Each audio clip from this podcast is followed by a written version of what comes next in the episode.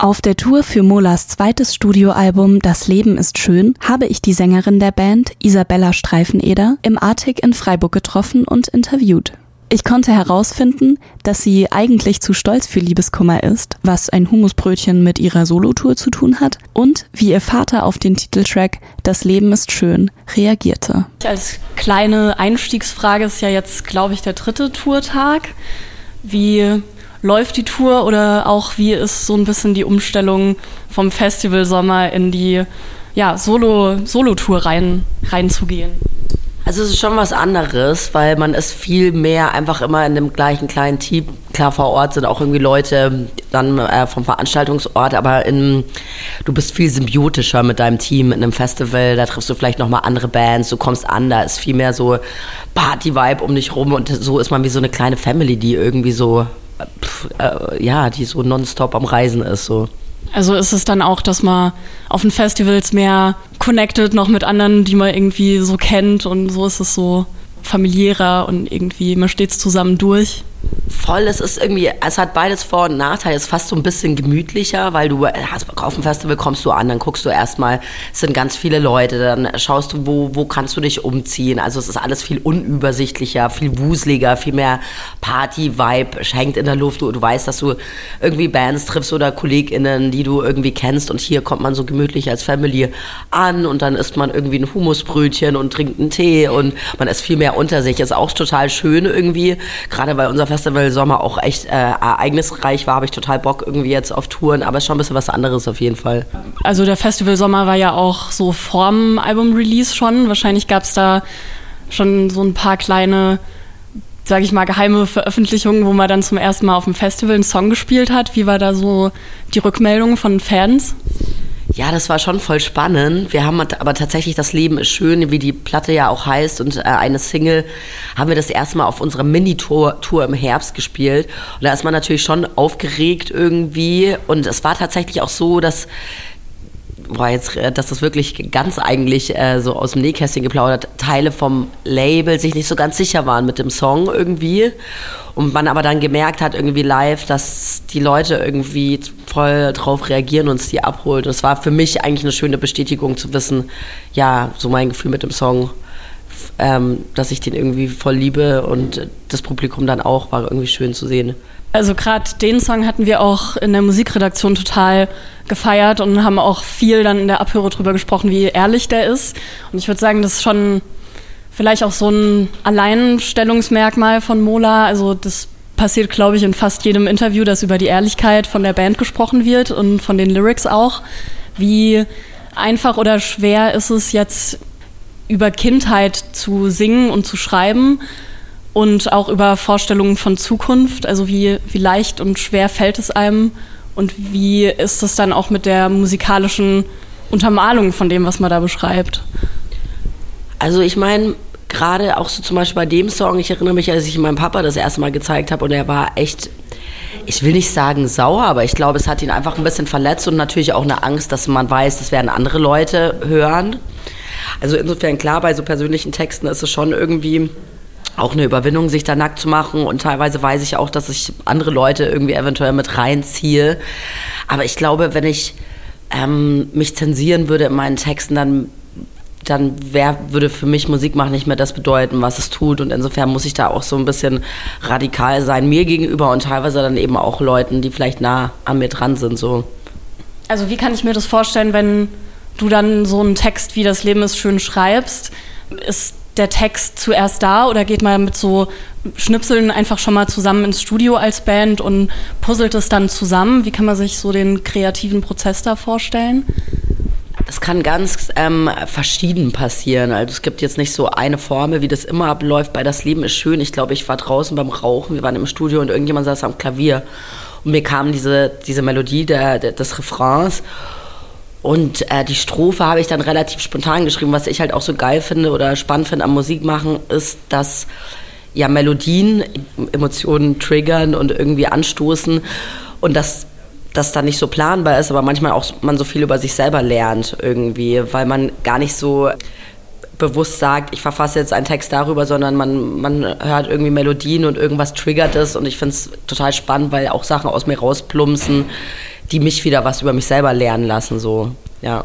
Kann man sich das vorstellen, wie so, es gibt am Anfang eine Idee und vielleicht auch schon einige Zeilen und dann ist der kreative Prozess sowas, was sich ja dann irgendwie erschafft, während man vielleicht auch improvisiert oder zusammen jammt oder so? Voll. Also ich glaube, Musik machen ist ja am Anfang immer Improvisation ich meine, es gibt sicher auch äh, MusikerInnen und SongwriterInnen, die vielleicht so eine, mit einer ganz konkreten Idee ins Studio gehen, aber selbst bevor diese konkrete Idee da ist, muss man ja irgendwie erstmal Dinge passieren lassen. So. Genau, also es kann gut sein, dass ich vielleicht mit einer groben Idee reingehe, aber dann ist es natürlich irgendwie in sich reinhorchen, improvisieren, erstmal passieren lassen und gucken, was kommt da irgendwie raus. So. Und was ich sehr spannend fand, war auch diese Ambivalenz, also gleichzeitig vielleicht so nach Liebeskummer mit so einer trotzigen Art zu singen, aber auch mit einer gewissen Art von Stolz. Und das ist irgendwie so ein ganz, ganz schmaler Grat, der meiner Meinung nach auch super gelungen ist. Wie gehst du da ran an diese Emotionen? Weil ich finde, die ist so super, super durchgekommen. Eigentlich gehe ich so persönlich mit Liebeskummer, glaube ich, genauso um, wie ich es in einem Song mache. Also ich bin, glaube ich, ein sehr stolzer Mensch, aber ich bin auch ein reflektierter Mensch. Also es ist ja irgendwie so ein, eigentlich bin ich zu stolz für Liebeskummer und ich verarsche mich eigentlich ein bisschen selber so dafür, dass ich es mir eigentlich nicht eingestehen kann und weiß aber eigentlich genau, was abgeht. Und ähm, ich glaube, genauso gehe ich ein bisschen mit Liebeskummer oder vielleicht generell auch manchmal mit Niederschlägen im Leben um. Irgendwie ein gewisser Stolz, aber einfach auch mit einem Augenzwinker. Ich glaube, es ist total wichtig, sich auch selber nicht zu ernst zu nehmen. In vielen Dingen. Also ich, ich finde, so ein kleiner Humor schadet nie. Was ich auch sehr spannend finde, ich habe mir auch noch ein paar Interviews angeguckt und in einem Interview, ich glaube, das von letztem Jahr vom BR, da hattest du auch darüber gesprochen, dass es ja gerade auch in Italien schon oft diese rauen Stimmen gibt, diese ja, ehrlichen Frauen, die auch mit, mit so einer krassen Kraft an Themen rangegangen sind. Vielleicht auch vor ein paar Jahrzehnten, wo es noch nicht so einfach war. So Gianna Nannini, die da irgendwie auch von äh, sexueller Befreiung singt. Ganz, ganz krass. Ähm, wie hast du so die Reise mit deiner Stimme und mit deinem Schreiben auch gemacht? Also wie, wie sind da Texte entstanden und wie hat sich die Stimme entwickelt? Ähm, also ich glaube, die Stimme, jetzt mal so von so einer relativ äh, trockenen Perspektive, die Stimme wird natürlich tiefer, umso älter man wird. Aber ich habe Kassetten von mir gefunden, als ich irgendwie My Heart Will Go On von Celine Dion gesungen habe. Sehr schlecht. Also ich war keins dieser Wunderkinder, die irgendwie das Singen einfach so in die Wiege gelegt bekommen haben. Aber ich hatte schon immer eine recht tiefe Stimme.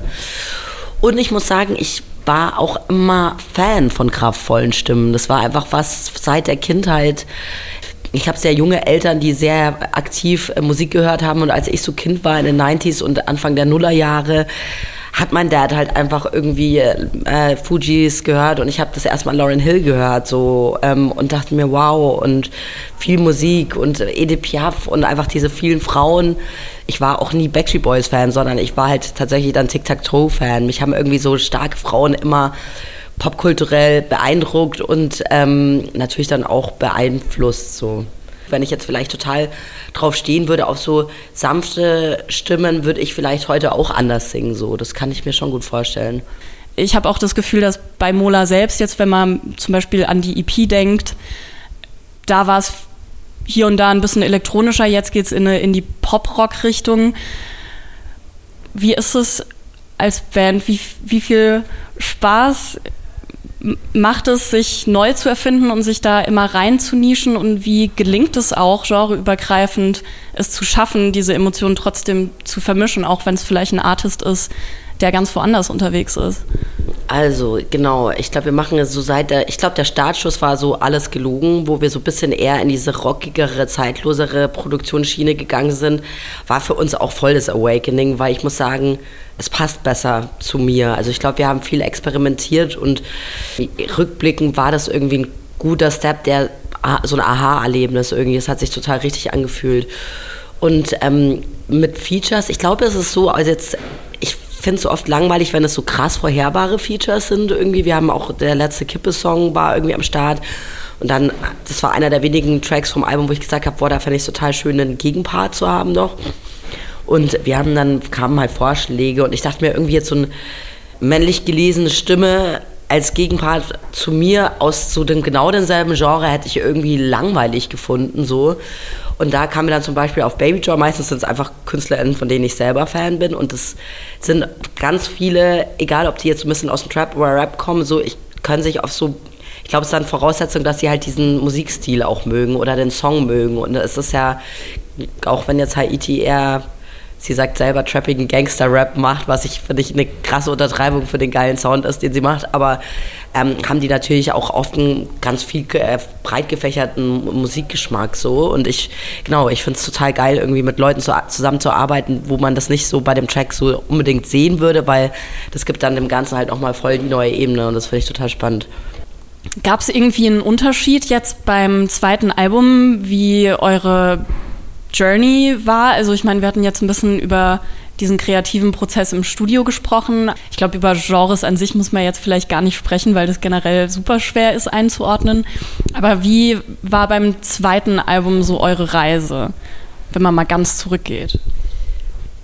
Beim ersten Album, was einfach noch so ein bisschen in die Pandemie gefallen ist, hatten wir, glaube ich, ein bisschen mehr Zeit und das war geil, weil beim Kreativsein, ich zumindest finde, ist Zeit ein großer Faktor, weil ich will die Freiheit haben, Ideen zu haben und die zu verwerfen. Ich will die Freiheit haben, eine Idee, die sich erstmal nicht krass anfühlt, trotzdem weiter zu verfolgen. So.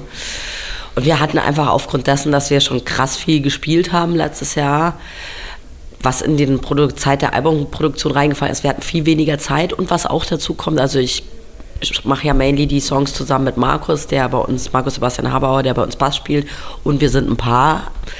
Das heißt, wir waren sehr auf uns zurückgeworfen und es war teilweise sehr anstrengend irgendwie, weil wir dann ganz viel unterwegs sind, ähm, Festival spielen, in der Zeit, die dann bleibt, zu zweit im Studio sind. Klar, die Jungs sind da auch manchmal dabei, aber nicht immer. Vor allem so diese Erstideen und anskizzierende Songs machen wir zu zweit. Und es war schon teilweise sehr anstrengend. Und wir haben auch gesagt, ich fand es eigentlich total geil, so voll symbiotisch zu zweit, aber jetzt für die nächste Albumproduktion zu sagen, dass wir den kreativen Kreis ein bisschen öffnen wollen. Jetzt nicht im Sinne von, dass man einen, so einen Industriesongwriter dazu nimmt, der irgendwie dir dann äh, eine geile Hook schreibt, so überhaupt nicht, sondern irgendjemand, der vielleicht auch mal eine Gitarre in die Hand nimmt und irgendwie einfach, du hast vorhin das Wort Jam gesagt, einfach sich kreativ ein bisschen einbringt, weil ich glaube, wir waren äh, manchmal sehr aufeinander zurückgeworfen. Da muss man sagen, wir sind jetzt schon seit ein paar Jahren zusammen, wenn man mit fremden, die fremden Leuten das falsch, selbst mit Freunden Musik macht, ist man vielleicht, hat man einen Höflichkeitsfilter, Diplomatik, Diplomatiefilter so. Und wir als Paar hängen nonstop aufeinander, dann sagst du, lässt du dich vielleicht zwischenmenschlich mal schneller gehen, wenn es mal nicht so läuft, kreativ was gar nicht so gut ist. Das heißt, es war, eine, war schon anstrengend einfach, äh, weil mit Touren und Festivals und ähm, auch ein bisschen Druck. Wir hatten so seit, seit der Schneebe-Sommerplatte, glaube ich, hat man uns überhaupt erst so ein bisschen wahrgenommen. Und klar will dann jeder irgendwie, dass die zweite Platte nicht irgendwie gar niemand mitkriegt und so. Also ich glaube, ehrlich gesagt, so ganz, ganz ehrlich, es war ein bisschen verkopfter. Wir waren ein bisschen mehr unter Druck als bei der ersten Platte. Es war eigentlich, hey, ich weiß total, dass die Pandemie ganz schlimme Dinge bedeutet hab, haben für viele Leute. So, und ich äh, das ist mir absolut bewusst. Ich kann nur sagen, aus meiner ganz eigenen Perspektive war es ähm, spannend zu sehen, mal ähm, aus so viel Zeit zu haben und irgendwie äh, so entschleunigt zu sein. Und das war genau in dem Zeitraum, wo Schnee im Sommer entstanden ist und es war eigentlich total angenehm.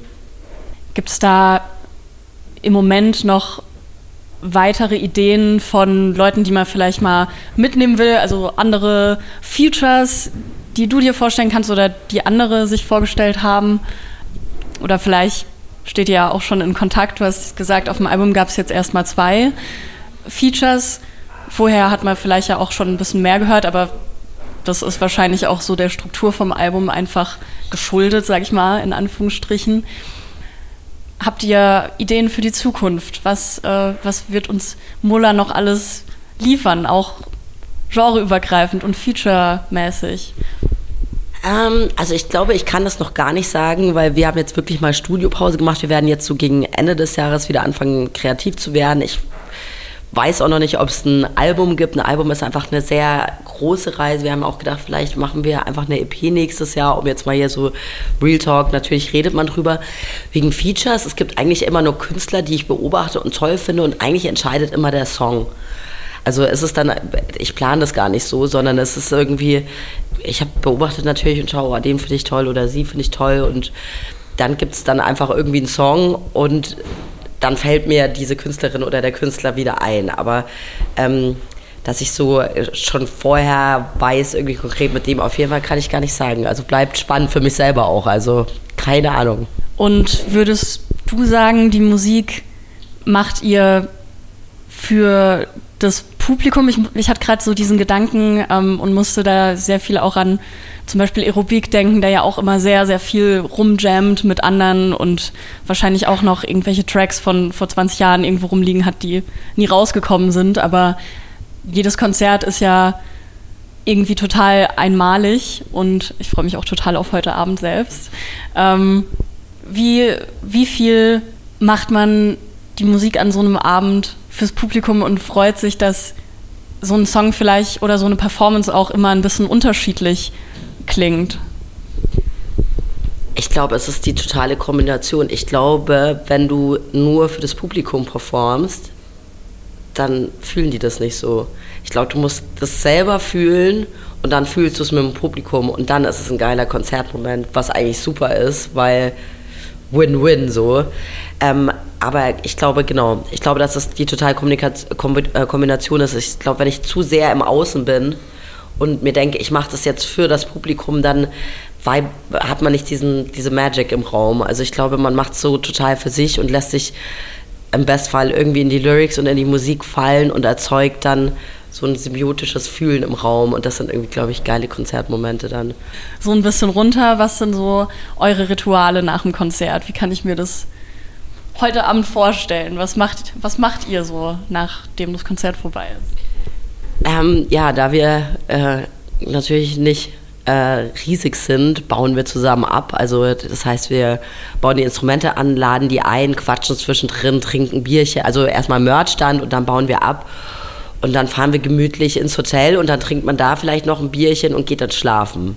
Also mittlerweile äh, versuchen wir uns beim Feiern zurückzuhalten, weil es einfach so viele Stationen sind und es wäre dann auch ungerecht, wenn irgendwie so die, die letzten der Rutsche dann irgendwie so die total abgerockte Version vom Mola abbekommen.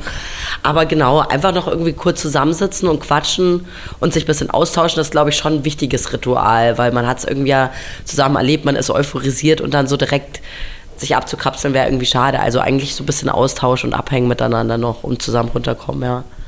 Im Anschluss an das Interview wurde auf dem Konzert ordentlich gefeiert. Die Fans haben getanzt, lauthals mitgesungen und es wurde sogar ein wenig gemoscht. Wir freuen uns jetzt schon auf das nächste Konzert und vielleicht ja das ein oder andere unerwartete Feature.